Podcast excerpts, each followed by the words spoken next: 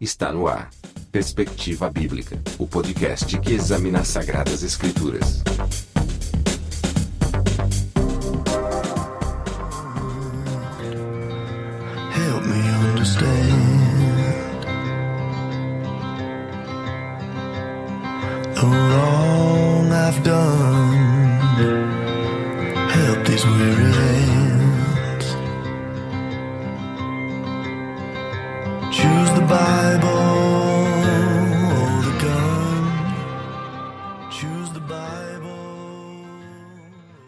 Graça e paz, meus irmãos, nós somos do Perspecast, esse é o episódio número 11 e hoje nós vamos falar sobre o Antigo Testamento. Vamos fazer aqui uma análise panorâmica do Antigo Testamento e para falar sobre esse tema está comigo o Bruno Paulo Slurran, direto de Sorocaba. E aí, Bruno, tudo bem? Paz e graças, meus queridos. Paz, Kleber, tudo certo. Aqui é só alegria. Sorocaba é a terra do sol. Comparado com Joinville, eu tenho sol todo dia aqui, cara.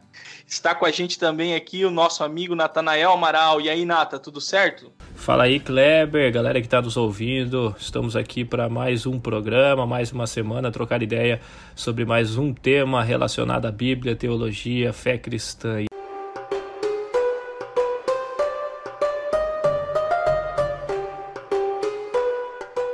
Muito bem, meus queridos, hoje nós vamos falar sobre o Antigo Testamento. E para introduzirmos o assunto, quando a gente fala do Antigo Testamento, quando a gente fala da Bíblia Sagrada, das Escrituras Sagradas, nós estamos falando aí da revelação de Deus, ou seja, Deus quis se revelar, Deus se permitiu ser conhecido, Deus se permitiu se conhecer ou se dar a conhecer, melhor dizendo. Dentro da teologia, quando a gente estuda Antigo Testamento, Novo Testamento, é muito comum se ouvir falar sobre a revelação. Nós temos aí pelo menos três tipos de revelação: a revelação especial, a revelação geral, a revelação progressiva. E eu gostaria de entender, já para a gente introduzir esse assunto, juntamente com os nossos ouvintes, onde o AT se encaixa dentro dessa questão de revelação. O AT é uma revelação especial, é uma revelação geral. Eu gostaria de a gente começar o nosso bate-papo é, esclarecendo ou delineando aí esses conceitos. Então, meu amigo, sobre esse comentário, a gente, como você falou, a gente pode dividir em revelação geral, revelação específica e revelação progressiva. O Novo Testamento, Kleber, me corrija se eu estiver errado aí, mas a gente consegue notar uma revelação progressiva muito acentuada, porque a revelação Deus vai se mostrando e o Antigo Testamento ele foi escrito em em aproximadamente mil anos, desde o primeiro livro até o seu último livro. E a gente consegue ver na escrita o, como é que foi se transformando e como é que a compreensão de Deus vai se dando através das ações de Deus na história do homem, ou a história do próprio Deus, vamos dizer. Então, a revelação, o Novo Testamento passa pela revelação progressiva porque a gente consegue notar diferenças de como Deus age e como que as escritas acontecem antes exílio e pós-exílio, por exemplo. Por exemplo, Crônicas é um livro que fala de 1000 a.C. a 600 a.C., mas que foi escrito ali próximo de 400 a.C., pós-exílio. E esse pós-exílio traz um, uma esperança muito grande no, na narrativa do, de Israel. Então, Kleber, eu vejo que o Novo Te, o Antigo Testamento se enquadra como revelação progressiva, onde Deus vai se mostrando e cada vez vai mostrando novos atributos através das narrativas que nós vamos lendo. Além da revelação progressiva, ela se enquadra também na revelação específica, porque ela narra e fala do Criador e ele se apresentando. Então é diferente da revelação geral, que é como se fosse é, a, os atributos ou a digital de Deus impresso na natureza, onde todos os homens teriam acesso, mas essa revelação específica é narrando falando e afunilando, apontando para Deus e para o Messias que está por vir. É, em termos é, de revelação, né, o, o AT e a Bíblia como um todo, podemos dizer assim, ela se encaixa dentro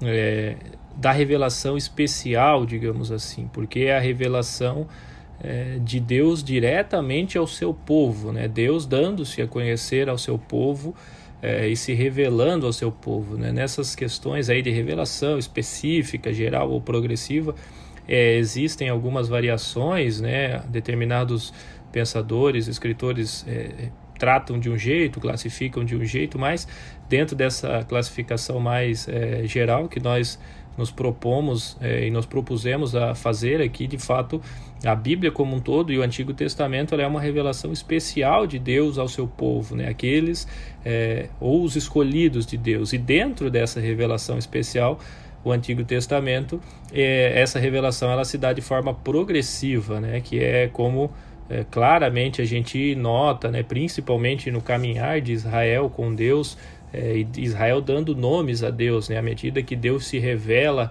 em uma situação como aquele que provê, né? No deserto, como é, aquele que que provê em meio a, a, um ambiente de sequidão é o Senhor que provê, né? É o Senhor que é a nossa bandeira é, num, cenário de guerra é, onde a vitória era incerta. Então, nós vemos claramente Israel conhecendo Deus é, de maneira progressiva. Né? Então, é, seria essa revelação progressiva se dando dentro da revelação especial que é o AT como um todo. Né? E nesse, é, nesse tópico ainda nós temos, é, por exemplo, o famoso Salmo 19, né, que fala é, dessas duas é, revelações de Deus, né, ou dessas duas maneiras que Deus se dá a conhecer.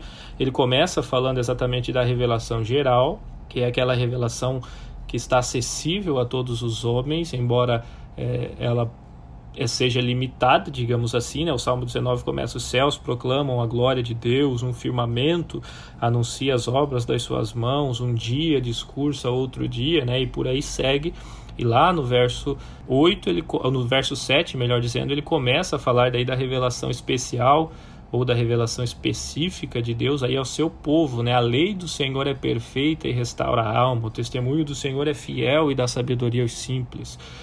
Os preceitos do Senhor são retos e alegram o coração, né? Então, né, basicamente, a gente né, poderia falar assim que a Bíblia e o Antigo Testamento ela é uma revelação especial ou, ou específica é, e essa revelação ela se dá é, de forma progressiva né, ao povo de Israel e ela é relatada é, nas páginas do Antigo Testamento. Né? Então, é, acho que basicamente poderíamos é, falar ou tratar assim essa questão é, para o nosso propósito aqui no, no programa. Muito bom.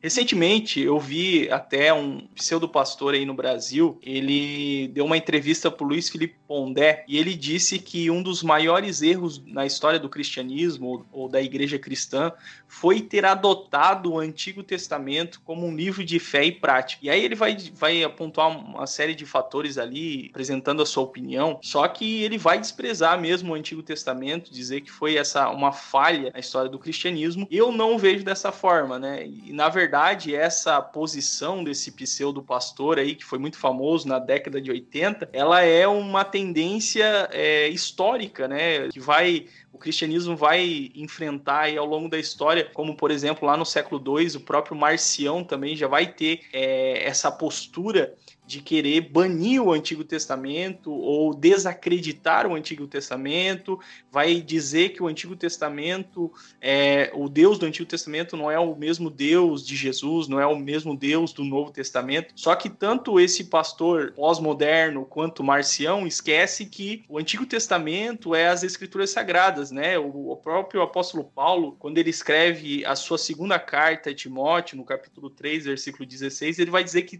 toda a escritura é divinamente inspirada por Deus. Ou seja, qual é a, a, escritura que Paulo está falando aqui? É o Antigo Testamento, né? Então, quando você vê Pedro pregando em Atos no capítulo 2, você vê um Pedro expondo as escrituras sagradas, né, as escrituras hebraicas. O Antigo Testamento, ele vai citar Joel, vai fazer uma exposição ali do, da profecia de Joel, vai fazer uma exposição ali é, citando Davi, citando os Salmos. Você vê também os próprios é, apóstolos, como Paulo, os demais, João, nas suas epístolas, vão citar o Antigo Testamento, vão é, é, utilizar o Antigo Testamento. É, então, a, a, pergunta que eu quero fazer para vocês também discutir e também apresentarem a perspectiva de vocês é o Antigo Testamento ele é digno de confiança, porque nós vemos aí essa frente aí por esses é, teólogos liberais, entre outros, diante do Antigo Testamento. O Antigo Testamento ele é digno de confiança? O que, que vocês acham? Eu, eu responderia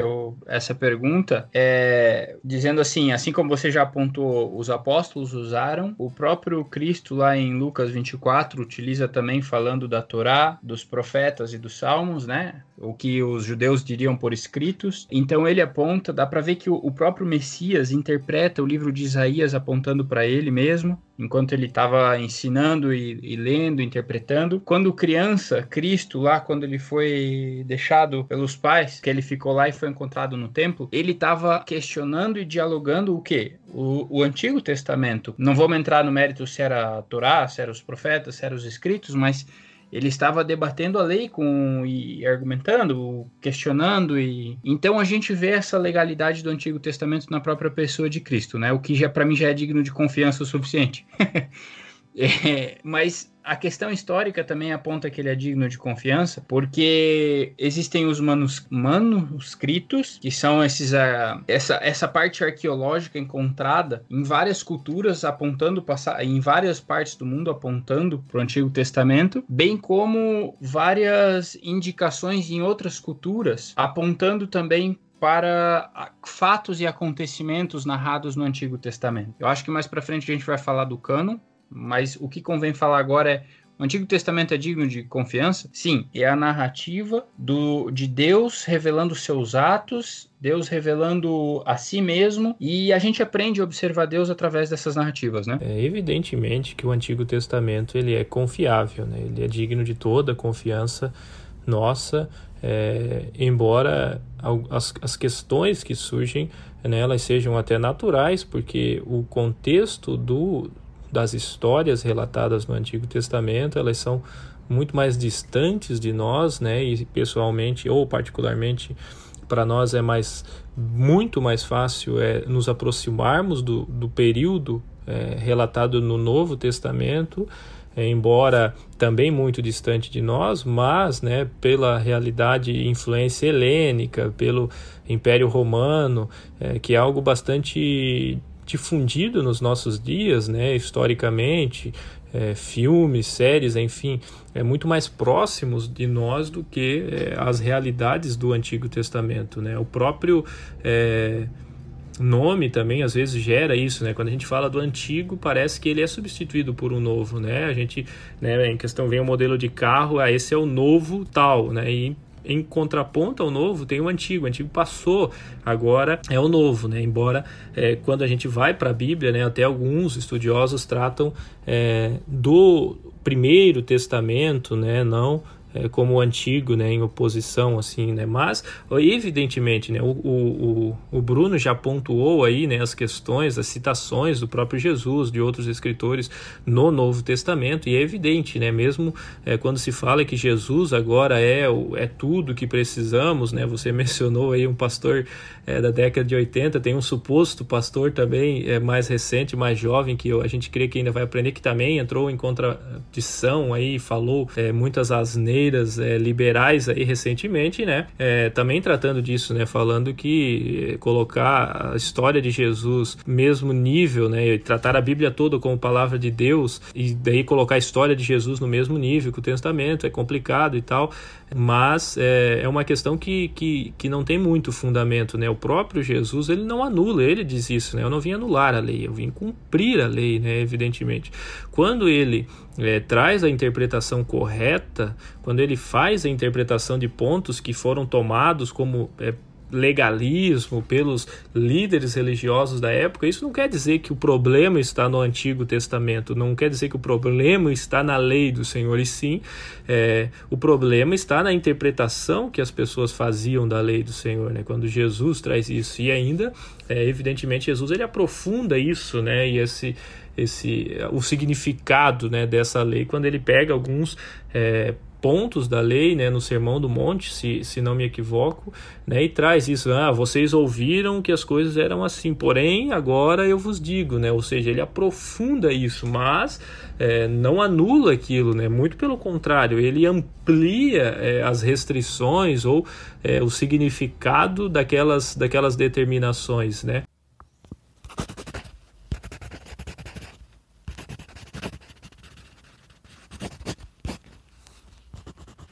Na verdade, a, a, gente perguntou se o AT era digno de confiança ou não, mas eu acho que para responder essa pergunta colabora também como é que ele foi formado, como é que ele foi escrito, como é que surgiram, como é que surgiu o Antigo Testamento, Cleber? Então, nós sabemos que o Antigo Testamento ele é resultado direto dessa revelação de Deus. Primeiramente, talvez com as tradições orais, das histórias que eram passadas de pai para, para os filhos, né, de filhos para os filhos, né, os relatos. É, no nosso contexto é muito complicado a gente falar sobre tradição oral, porque se tem a ideia que tradição oral ou as histórias podem ser alteradas ou mudadas, né? Aquela velha máxima que em conta um conto aumenta um ponto, né? Mas quando a gente, você estuda sobre a tradição oral no Antigo Oriente, você percebe é, o, o pessoal que morava ali naquela região, ali onde estava Israel, na Palestina, é, eles levavam muito a sério essa questão de transmissão de tradição transmissão de histórias, transmissão de contos é, religiosos, né, que tinha a ver com a religiosidade, que tinha a ver com a espiritualidade, né. Posteriormente, né, dessa tradição que foi passada de pai para filho, nós temos a revelação direta de Deus com Moisés, né? Deus entregando a lei, entregando os oráculos a, a, Moisés.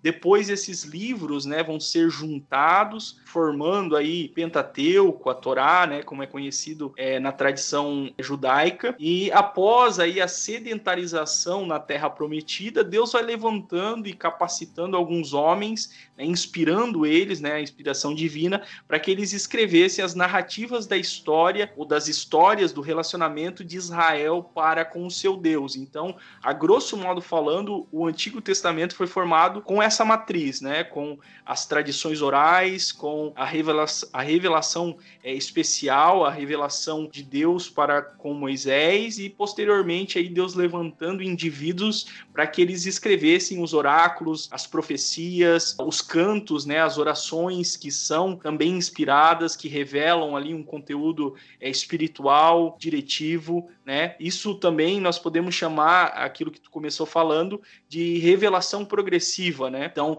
Israel vai caminhando na história e a partir desse caminhar na história é que eles vão compreendendo a sua fé. Ou seja, Deus não deu o rolo pronto para o povo. Deus não deu o Antigo Testamento pronto. O Antigo Testamento, ele é resultado, ele é fruto desse processo histórico de relacionamento, né, de comunidade, dessa jornada, dessa peregrinação, dessas experiências de espiritualidade do povo de Deus é, para com o Senhor e do Senhor para com o seu povo.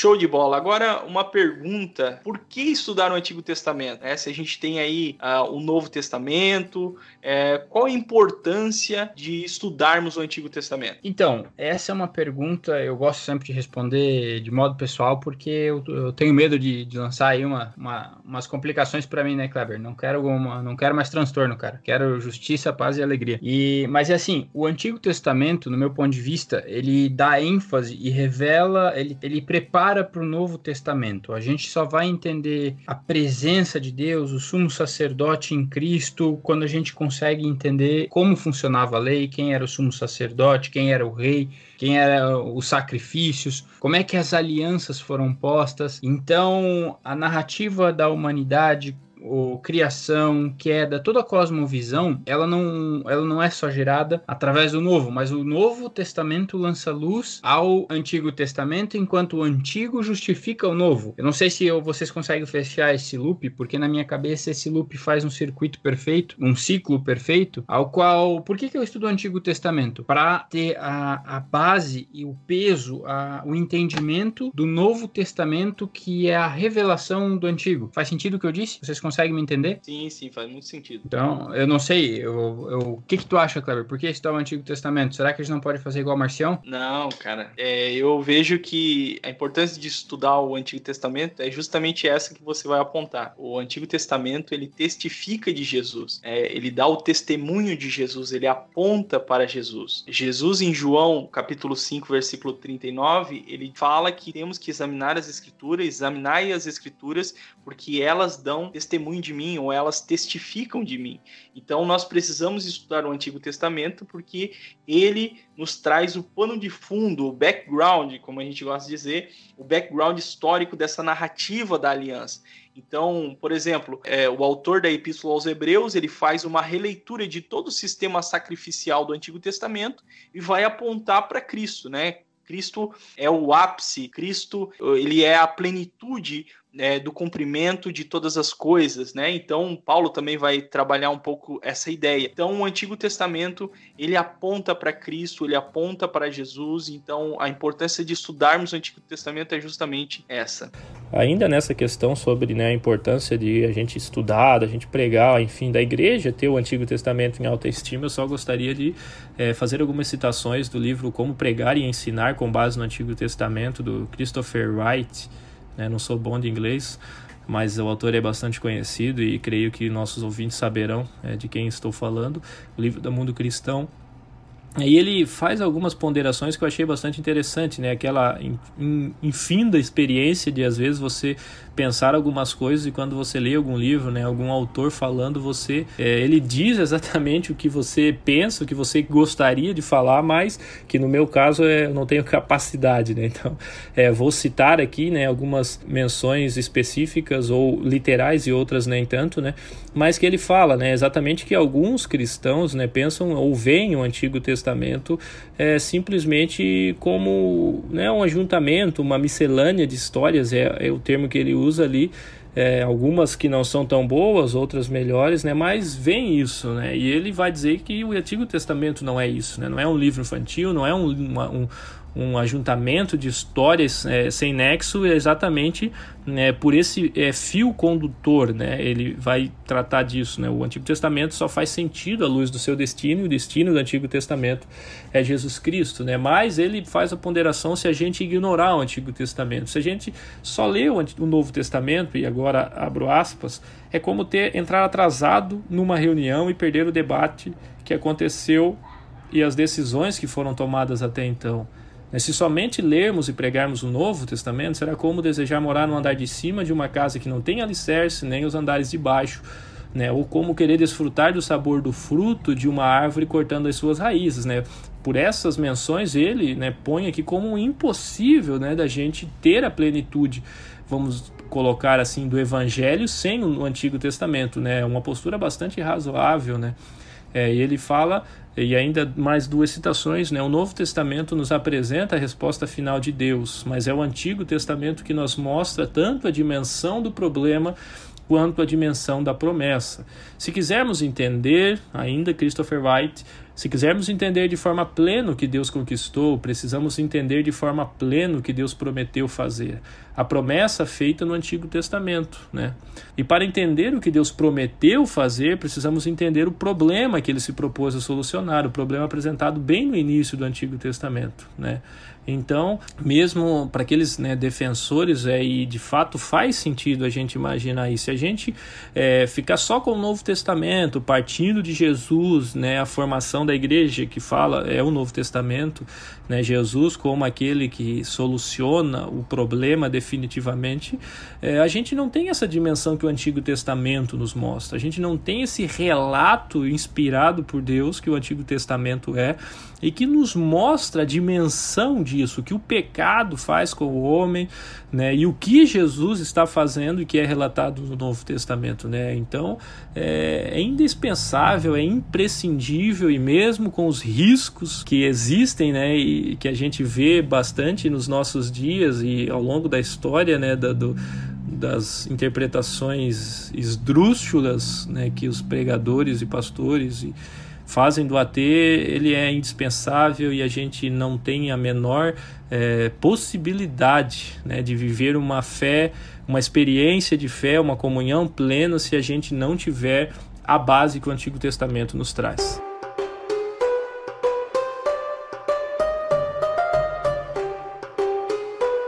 Uma das minhas dificuldades é, para entender o Velho Testamento é entender como ele estava estruturado, se ele estava de modo sequencial, se ele não estava, a gente acredita que vai falar um pouco de gênero literário, mas eu acho que o primeiro passo, assim, para se começar a ler o Antigo Testamento é, é, entender a estrutura que ele está, e isso já vai puxar para um assunto que é o cânon, que é como que ele foi definido, se ele é inspirado ou não é, quando que ele foi fechado. Então, assim, ó, vamos, vamos ter por base que o nosso Antigo Testamento de, descende, em português eu estou falando, descende da Septuaginta, que é a tradução do hebraico para o grego. E essa tradução grega, ela é assim como a nossa, ela é dividida por temas. Ou seja, nós teremos o, o Pentateuco, os livros históricos, poesia e sabedoria e os profetas, que ainda são divididos em profetas maiores e menores. Dentro dessas divisões de temas, primeiro se divide em temas e aí faz uma divisão cronológica dentro de temas.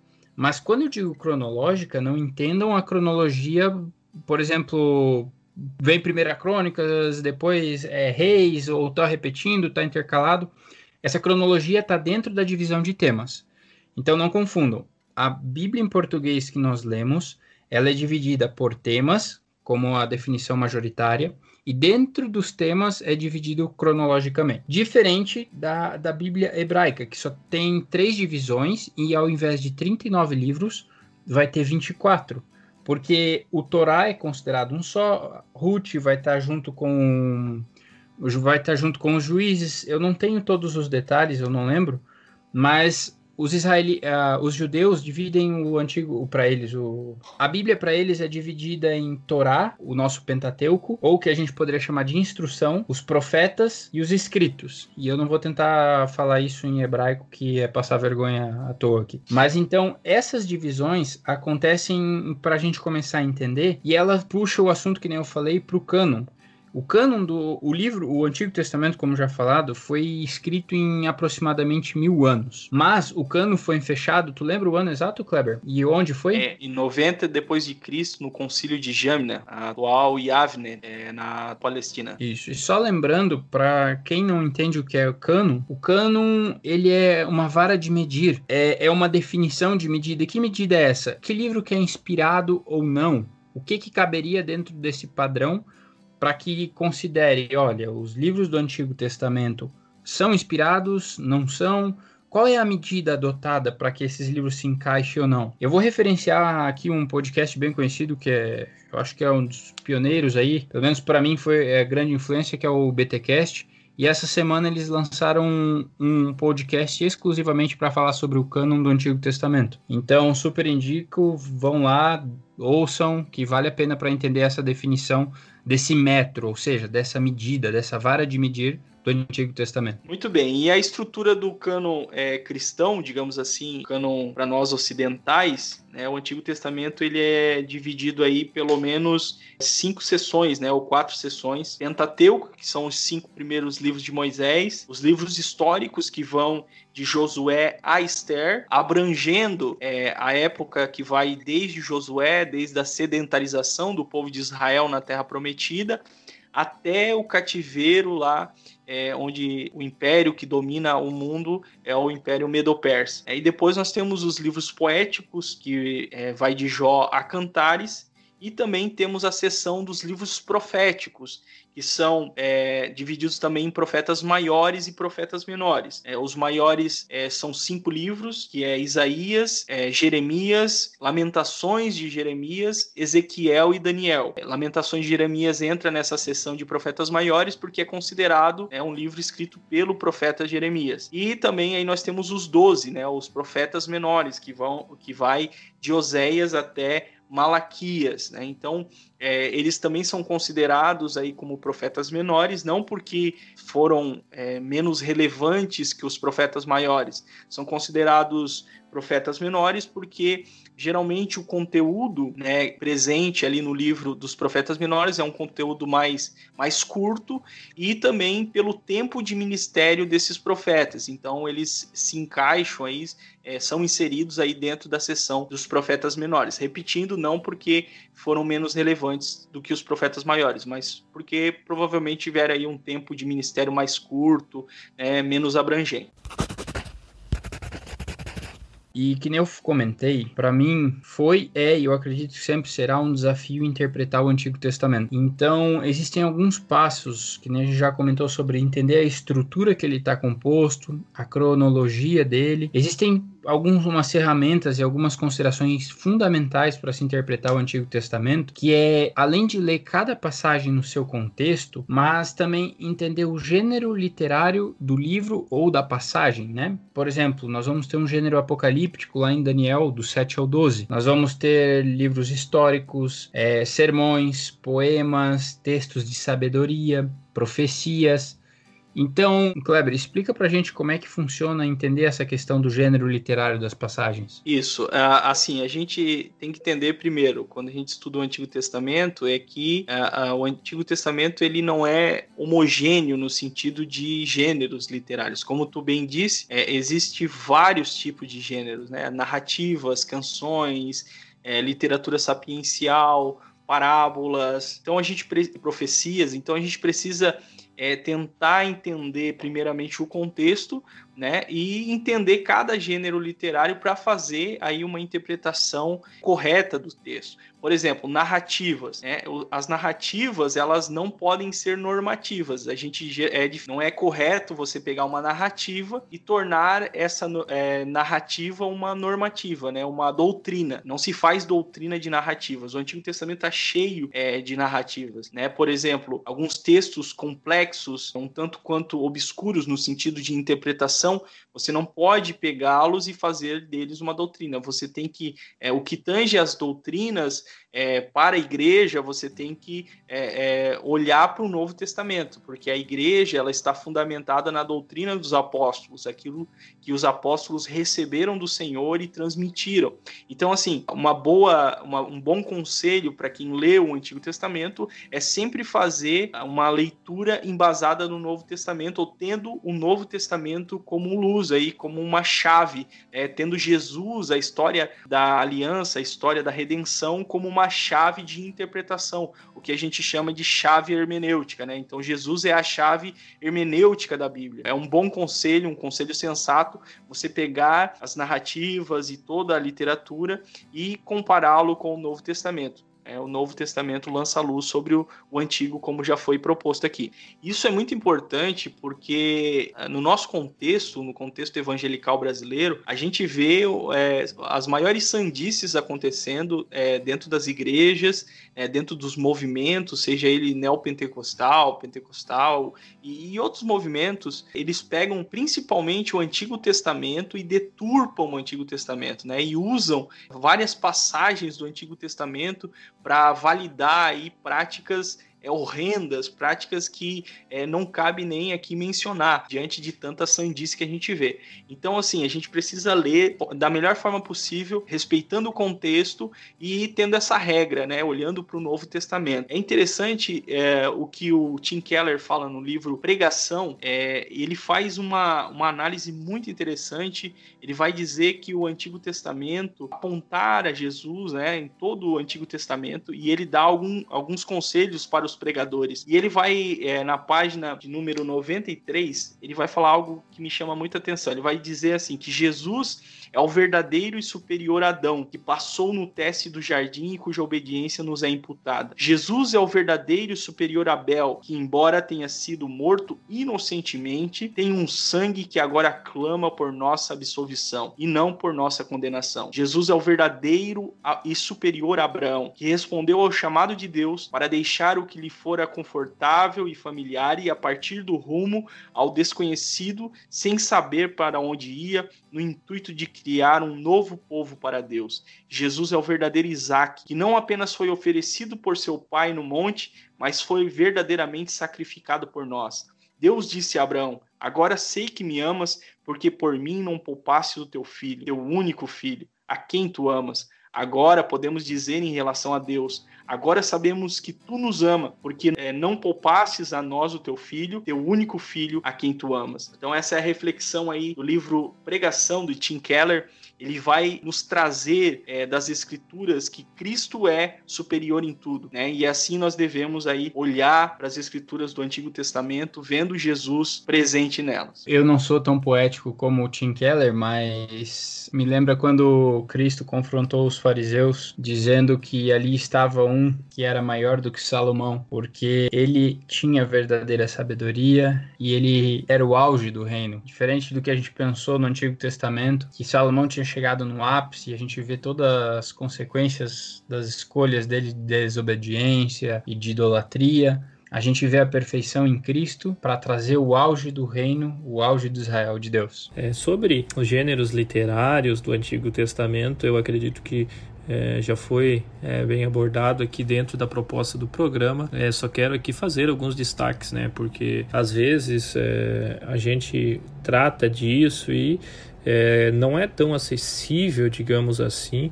né, aos nossos ouvintes em geral, encontrar literatura mesmo com a internet hoje aí é, a gente tem que ser muito cuidadoso né, com as pesquisas na internet. Eu pessoalmente sou bem resistente a isso, é, inclusive para me preparar para, o, para os programas aqui, né, eu busco sempre a minha biblioteca, que ela é limitada, e enfim, né, acessar livros e uma é, literatura ou uma bibliografia confiável, mas às vezes a gente sabe também que não é tão fácil de ser encontrada, né? E é, especificamente, né, sobre gêneros literários, às vezes isso é, é relativamente difícil, né?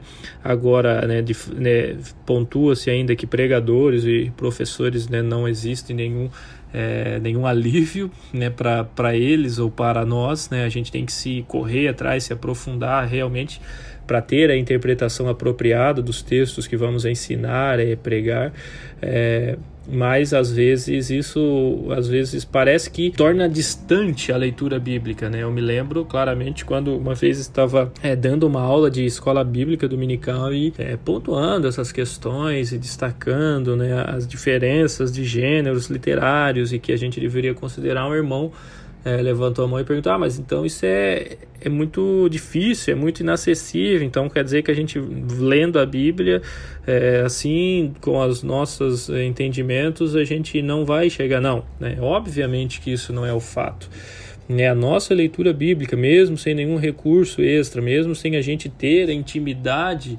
É, teórica né, com os gêneros literários, a nossa prática de leitura vai nos tornar sensíveis a isso né? Se a gente tem o hábito de ler a Bíblia, a gente vai saber diferenciar a, literatura ou o modo de escrever dos Salmos, né, de Gênesis, a gente vai ter essas, é, essas dimensões, essa sensibilidade desenvolvida pela prática, né? Por isso que acima de tudo, né, acima de a gente está pontuando e trazendo dicas aqui, destacando informação, mas acima de tudo a prática da leitura bíblica ela é fundamental, né? A prática da leitura bíblica nos torna cada vez mais aptos a interpretar a própria Bíblia. Né? Se a gente tem esse hábito, isso nos fortalece. Né? Aquela é, célebre frase, né? a Bíblia interpreta a própria Bíblia. Né? De fato, ela é verdade. A gente está lendo aqui, às vezes um texto lá na frente é, vai nos esclarecer algum ponto aqui, algo que fica duvidoso em determinada parte, é, fica claro lá naquela outra parte, né? ou seja, então a gente fica com o que está claro. É, é, então, acima de tudo, a gente incentiva a leitura e a busca né, por essa interpretação. E, evidentemente, né, como é, foi pontuado aqui, é, a gente tem o Novo Testamento para nos ajudar. Né? E dentro de uma leitura devocional, uma leitura prática de devoção, é, é, fundamental, é indispensável e muito importante né, a gente ter essa, essa dimensão do Novo Testamento. Né? Claro que em situações específicas, em é, situações em que a gente tem uma ideia, está fazendo um estudo mais aprofundado, está buscando algo específico em determinado livro do Antigo Testamento, aí a gente se aprofunda em nessas questões, a gente é, tenta ficar um pouco distante, digamos assim, de outras, é, mas no geral é bastante perceptível né, essas diferenças. Né? E, é, claro, o Bruno destacou aí né, a questão da, da, da, apocalíptica, especialmente no livro de Daniel, também está presente em, outros, em outras partes, né, mas mais marcante no livro de Daniel. E aqui a gente vê realmente essa, essa, essa desconsideração, digamos assim, para os contextos da onde os, os livros foram escritos. Né? Quando a gente vê as pessoas muitas vezes construindo um uma teologia escatológica, né, a escatologia, a gente vê que muitos, não é incomum a gente ver os professores, enfim, ignorarem, digamos assim, a distância entre um texto e outro. Eles construam, né, constroem a sua argumentação de maneira como se tudo fosse uma coisa só, como se né, o que João escreveu no Apocalipse e Daniel escreveu no seu livro e pegam isso e falam como se né, não houvesse nenhuma distinção a ser feita. E, e, obviamente que a gente entende que Deus, como inspirador de toda a Bíblia, tem esse cuidado, mas para que a gente né, entenda e, e, construa né, uma argumentação ou uma teologia mais apropriada, a gente tem que ter essa dimensão. Né? Quando a gente está lendo o Apocalipse, a gente tem que ter é, determinados cuidados, a gente pega o discurso escatológico de Jesus em Mateus a gente tem que considerá-lo dentro da sua realidade de, do Evangelho de Mateus e aí então a gente né, fazer as assimilações e aproximações com o Apocalipse da mesma forma o livro de Daniel e todo o Antigo Testamento. Né? A gente sabe que existe essa ligação e que a gente tem como construir uma argumentação baseada nisso, mas antes de a gente levar né, as falas de Daniel, né, pegando aqui como exemplo, é, para juntar lá com o Apocalipse, a gente tem que considerar as falas falas de Daniel dentro do contexto de Daniel, dentro do livro de Daniel como um todo, né? Então, tendo esse cuidado, a gente é, consegue desenvolver de maneira bastante satisfatória e, acima de tudo, né, a prática de leitura. Quando a gente está habituado com a Bíblia, quando a gente tem a prática diária, quando a gente vive essa realidade, as coisas se tornam mais palpáveis para nós, né? mesmo que nós não tenhamos um aprofundamento muito grande nessas questões.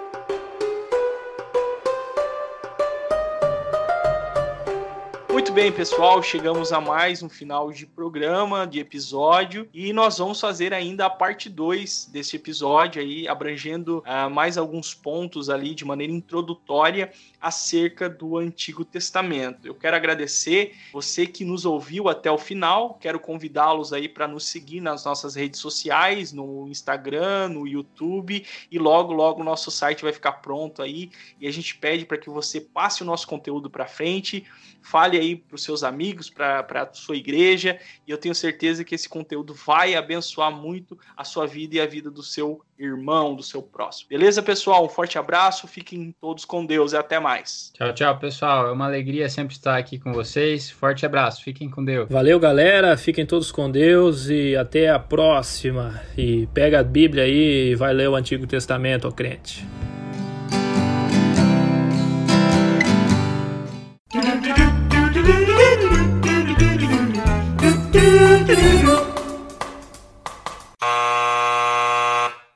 Vamos falar hoje sobre o antigo. Te... Oh, cara, caiu meu microfone. Calma, Calma aí. Meu Deus, cara. Eu puxei o caderno que veio tudo pro chão. Pera aí. o, Natanael ali só tá no, em modo fantasma. mandou, mandou terra pra, no chat ali. Volta, volta, Kleber. Tá bom. Bom, eu vejo que não é só porque a panela velha que faz comida boa, né? Mas é porque o, o velho. O, o testa. Desculpa, cara. Eu fui fazer uma piada aí. Fiquei pensando aqui. Fiquei pensando na piada e esqueci a linha de raciocínio, cara. Comida velha que faz panela boa. É, cara, mas panela velha que faz comida boa, né? É, não é só por isso. É, se ele tem algum.